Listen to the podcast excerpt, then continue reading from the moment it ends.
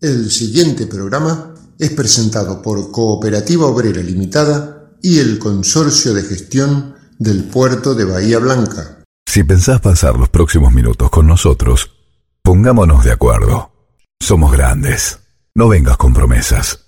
No te gastes en chicanas. La historia no se borra. La lucha no se entrega. ¿Y sabes qué? La victoria es una flor que brota en el pecho de otro. Somos grandes.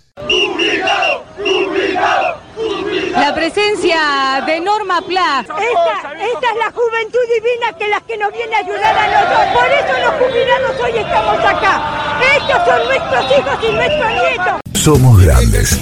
El espacio de la agrupación independiente de jubilados, la Norma PLA.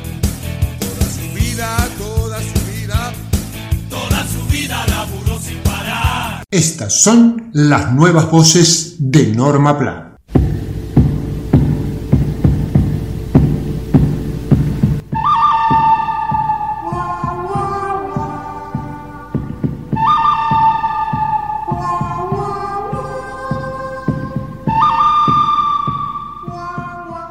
Desde Pueblo Jubilado las cosas se ven más claras. Tal vez sea la gran ventaja de vivir sobre una loma en este territorio de ex comanches, hoy desplumados y exiliados. Pueblo jubilado. Es que ya las pasamos todas, ardimos en llamas muchas veces y estamos a punto caramelo para sacarle la ficha a esta camada de insaciables camuflados de empresarios que supimos conseguir. Sin errar el vizcachazo, ¿eh? porque hasta con una gomera somos capaces de acertar en el centro de su avaricia. Es que desde acá arriba, desde la lomita de pueblo jubilado, el horizonte se ve diferente. No mucho tiempo atrás, ante otra implacable suba de precios en los alimentos y artículos de primera necesidad, otra más, tiramos la idea de militar la economía, o sea, comprar donde no te roban y dejar de poner los escasos horneritos y yaguaretés en el bolsillo de los inescrupulosos. La propuesta se agotó en minutos, como pasa siempre con los mensajes en las redes. ¿Era un delirio? ¿Era un imposible? ¿Era una calentura de momento? Sí, todo eso, delirio, imposible y calentura. En el fondo escondíamos la esperanza de que los psicóticos remarcadores, esos que se la pasan perdiendo contacto con la realidad pero no con las ganancias obscenas, detuvieran un rato la incubadora de los aumentos y se convencieran que destruyéndole el chanchito al consumidor les iba a ser muy difícil volverse millonarios. Pero noche, los muy remarcadores, viendo que nadie les estaba poniendo límites, siguieron adelante. Mira, hay gente que la sabe lunga y te dice que el 80% de las ventas internas de los principales productos están concentradas en un grupete pequeño de empresas. Encima empresas argentinas que fabrican productos con insumos argentinos, que no tienen ninguna o casi ninguna dependencia con la importación. ¿Cuántos son los que manejan la venta de leche, de harina, de aceite, de azúcar? Pocos, muy pero muy pocos. Existe un consorcio de frigoríficos, por ejemplo, que tiene el 90% de las exportaciones. Son veintipico de frigoríficos y se ponen de acuerdo hasta en el precio de los huesos. A la vista de una especulación desembosada donde se aprovecha una el resultado de unas elecciones primarias, ¿qué, qué consenso podemos alcanzar con esta gente? ¿De qué cosa podríamos hablar con los capos de la usura y el agiotismo? Más apropiado sería que las autoridades económicas claven una lupa en los costos de producción de esos fabricantes de artículos de primera necesidad y analicen si su sistema de permanente incremento de góndola tiene alguna razón de ser. Es preferible que el secretario de Comercio se banque el calificativo de comunista a que el grueso de la población se aguante vivir sin comer. Para eso se necesita coraje. Y el coraje necesita apoyo masivo, y el apoyo masivo se brinda controlando en la calle a los que elevan el costo de vida y entierran en vida a la mitad de los habitantes. ¿Qué tan difícil resulta comprender esta situación? Vamos a seguir creando comisiones, encuentros, consensos y blabletas de salón de usos múltiples.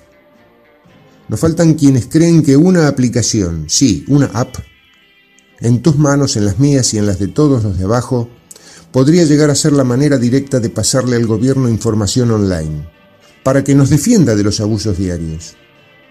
No, no, para, para. Cuidado con las cosas que decís. Ortiva es otra cosa. En todo caso vas a estar haciendo patria, porque tu denuncia nos protege a todos. Y expone a ese argentino, chino o fenicio que deja a un pibe sin leche y a un viejo sin pan. Militar la economía es nuestro único arma. No tenemos otra. ¿La vamos a usar? ¿O preferimos que el televisor nos explique que todos los precios se ponen de acuerdo para subir porque los regula el mercado? ¿O la biblioteca deshumanizada de un economista sueldo? Pensalo. Militar la economía. Desde Pueblo Jubilado, Max Guevara para la Norma PLA.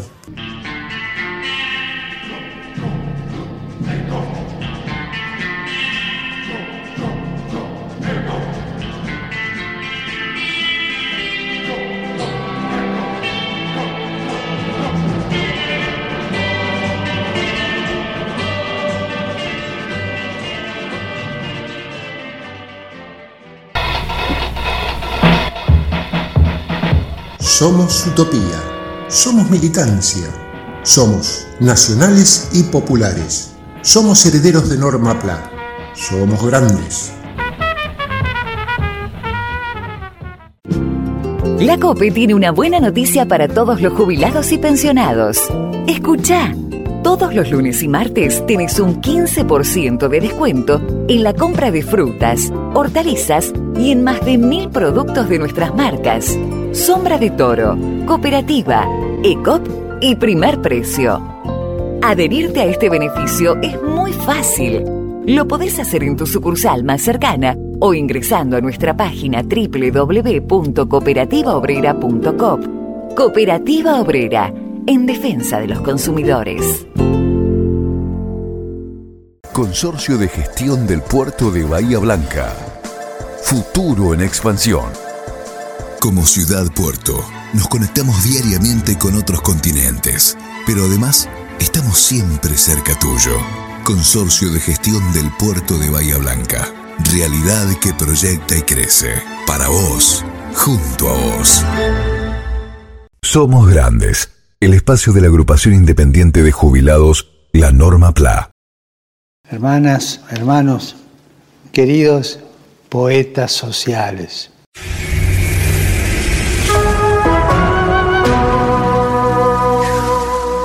Recordando los dos encuentros que mantuvo con representantes de movimientos populares, dos de ellos en el Vaticano y un tercero en Santa Cruz de la Sierra, Bolivia, el Papa Francisco hizo pública una carta en la que se refirió a la tarea invisible de quienes trabajan sin aparecer nunca en los grandes medios. Pienso, escribió el Papa, qué poco reconocimiento se les otorga a las personas, sobre todo mujeres, que multiplican el pan en los comedores comunitarios cocinando con dos cebollas y un paquete de arroz un delicioso guiso para cientos de niños. Pienso en los enfermos, pienso en los ancianos, así como tampoco son reconocidos los campesinos y agricultores familiares que siguen labrando para producir alimentos sanos sin destruir la naturaleza, sin acapararlos, ni especular con la necesidad del pueblo. Entre los tantos conceptos abordados por el Papa en su misiva, podríamos citar los siguientes. No estamos condenados a repetir ni a construir un futuro basado en la exclusión y la desigualdad, el descarte o la indiferencia. Recuérdenlo siempre, donde la cultura del privilegio sea un poder invisible y la explotación y el abuso sean métodos habituales de supervivencia, habrá que luchar para corregir ese defecto fatal. Pareciera que este tercio sufriente de nuestro mundo no reviste interés alguno para los grandes medios y los formadores de opinión. Es imprescindible ajustar nuestros modelos socioeconómicos para que tengan rostro humano, el rostro que han perdido. Quiero pedirles en nombre de Dios a las grandes corporaciones alimentarias que dejen de imponer estructuras monopólicas de producción y distribución que inflan los precios y terminan quedándose con el pan del hambriento. A los grandes laboratorios les pido que liberen las patentes, tengan un gesto de humanidad y permitan que cada país, cada pueblo, cada ser humano tenga acceso a las vacunas. Quiero pedirles en nombre de Dios a los grupos financieros y organismos internacionales de crédito que permitan a los países pobres garantizar las necesidades básicas de su gente y condonen esas deudas tantas veces contraídas contra los intereses de esos mismos pueblos. Y siguen los angustiosos pedidos del Papa Francisco. Quiero pedirle a las grandes corporaciones extractivas, mineras, petroleras, forestales, inmobiliarias, agronegocios, que dejen de destruir los bosques, humedales y montañas, dejen de contaminar los ríos y los mares, dejen de intoxicar a los pueblos y los alimentos. Quiero pedirles en nombre de Dios a los gigantes de la tecnología que dejen de explotar la fragilidad humana, las vulnerabilidades de las personas para obtener ganancias sin considerar cómo aumentan los discursos de odio, el grooming, el fake news, las teorías conspirativas, la manipulación política. Quiero pedirle a los países poderosos que cesen las agresiones, bloqueos, sanciones unilaterales en cualquier lugar de la Tierra. No al neocolonialismo. Los conflictos deben resolverse en instancias multilaterales como las Naciones Unidas. Ya hemos visto cómo terminan las intervenciones, invasiones y ocupaciones unilaterales, aunque se hagan bajo los más nobles motivos o ropajes. Es necesario establecer un ingreso básico o salario universal para que cada persona en este mundo pueda acceder a los más elementales bienes de la vida. La reducción de la jornada laboral es otra posibilidad y hay que analizarla seriamente. En el siglo XIX los obreros trabajaban 12, 14 y 16 horas por día. Cuando conquistaron la jornada de 8 horas, no colapsó nada como algunos pensaban. Ya finalizando su extensa carta, Francisco afirma que este sistema, con su lógica implacable de la ganancia, está escapando a todo dominio humano. Es hora de frenar la locomotora, una locomotora descontrolada que nos está llevando al abismo. Todavía estamos a tiempo. A los gobiernos en general, a los políticos de todos los partidos, quiero pedirles junto a los pobres de la tierra que representen a sus pueblos y trabajen por el bien común. Quiero pedirles el coraje de mirar a sus pueblos, mirar a los ojos de la gente y la valentía de saber que el bien de un pueblo es mucho más que un consenso entre las partes. Hay que poner la economía al servicio de los pueblos para construir una paz duradera fundada en la justicia social y el cuidado de la casa común. Sigan impulsando su agenda de tierra, techo y trabajo. Sigan soñando juntos. Y gracias, gracias enseño por dejarme soñar con ustedes.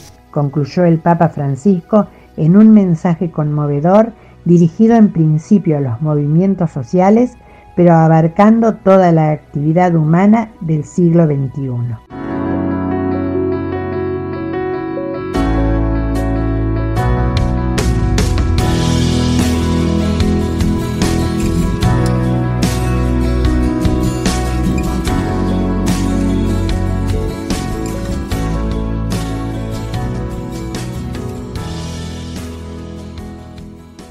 Somos grandes el espacio de la agrupación independiente de jubilados La Norma PLA.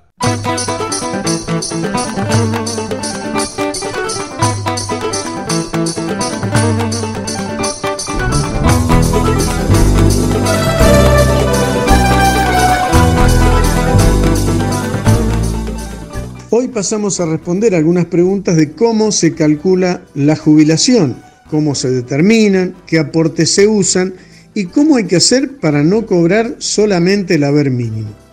Lo primero es saber qué tipo de aportes juegan al momento de pedir la jubilación.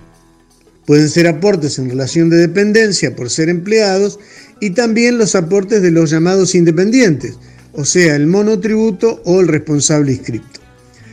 Los requisitos básicos son dos. En primer lugar, la edad, 60 años para las mujeres y 65 para los hombres, y en los dos casos tienen que tener por lo menos 30 años de servicios. ¿Y cómo se toman en cuenta los aportes? Muy bien, en base al salario. Recordemos que cada vez que trabajamos como empleados, el 11% de nuestro ingreso lo aportamos al ANSES para nuestra futura jubilación. Y por su parte, el empleador aporta un 16% del mismo importe del ingreso. Hay que recordar que hasta el año 1994 este aporte llamado patronal o del empresario era del 33% y aquel gobierno menemista con ese ministro de Economía lo bajó al 17,8 promedio, llegando incluso al 16% en la mayoría de los casos. Esto se hizo con la fallida teoría de que se aumentaba la formalidad laboral. Y lo que termina ocurriendo es que eso no pasa porque en esa época hubo un 20% de desocupación y además se termina desfinanciando al Estado y al sistema previsional. Pero bueno, vamos a ver un cálculo con lo que estamos diciendo.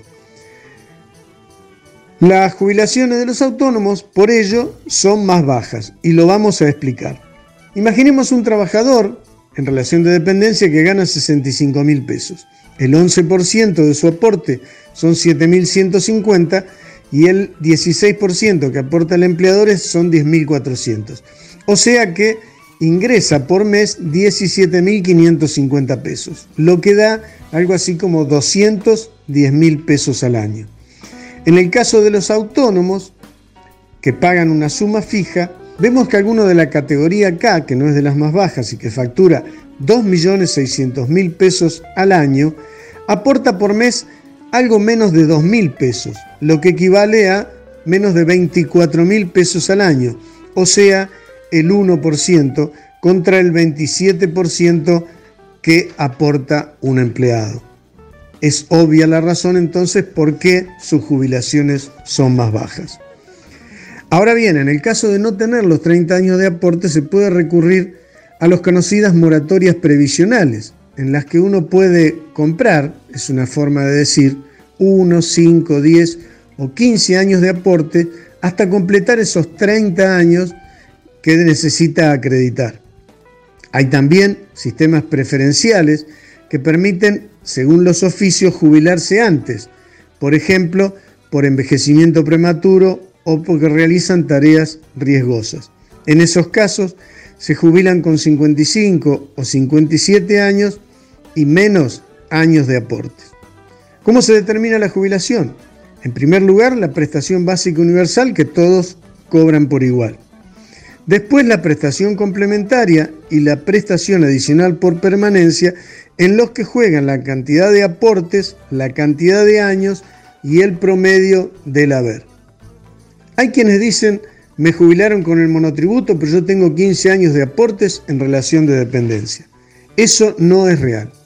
Para liquidar una jubilación se toman todos los aportes de autónomos y se le suman los últimos 10 años promedio aportados como empleado o en relación de dependencia. Por lo mismo, nunca puede perjudicar a un jubilado el monotributo, pues es un cálculo que se hace aparte y se suma.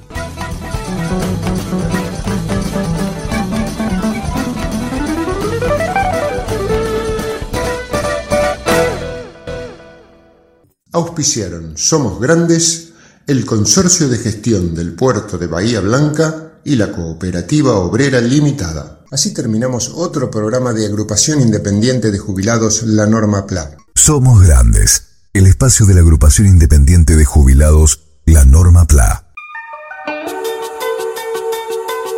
una creación de productora Silvio Crescenzi, con la participación de María Rosa Bufa, Nora Staltari, Mario Bernardis, Enrique Martín, Horacio Basili, Daniel Alberto Gómez y Jorge Lozano Ángel.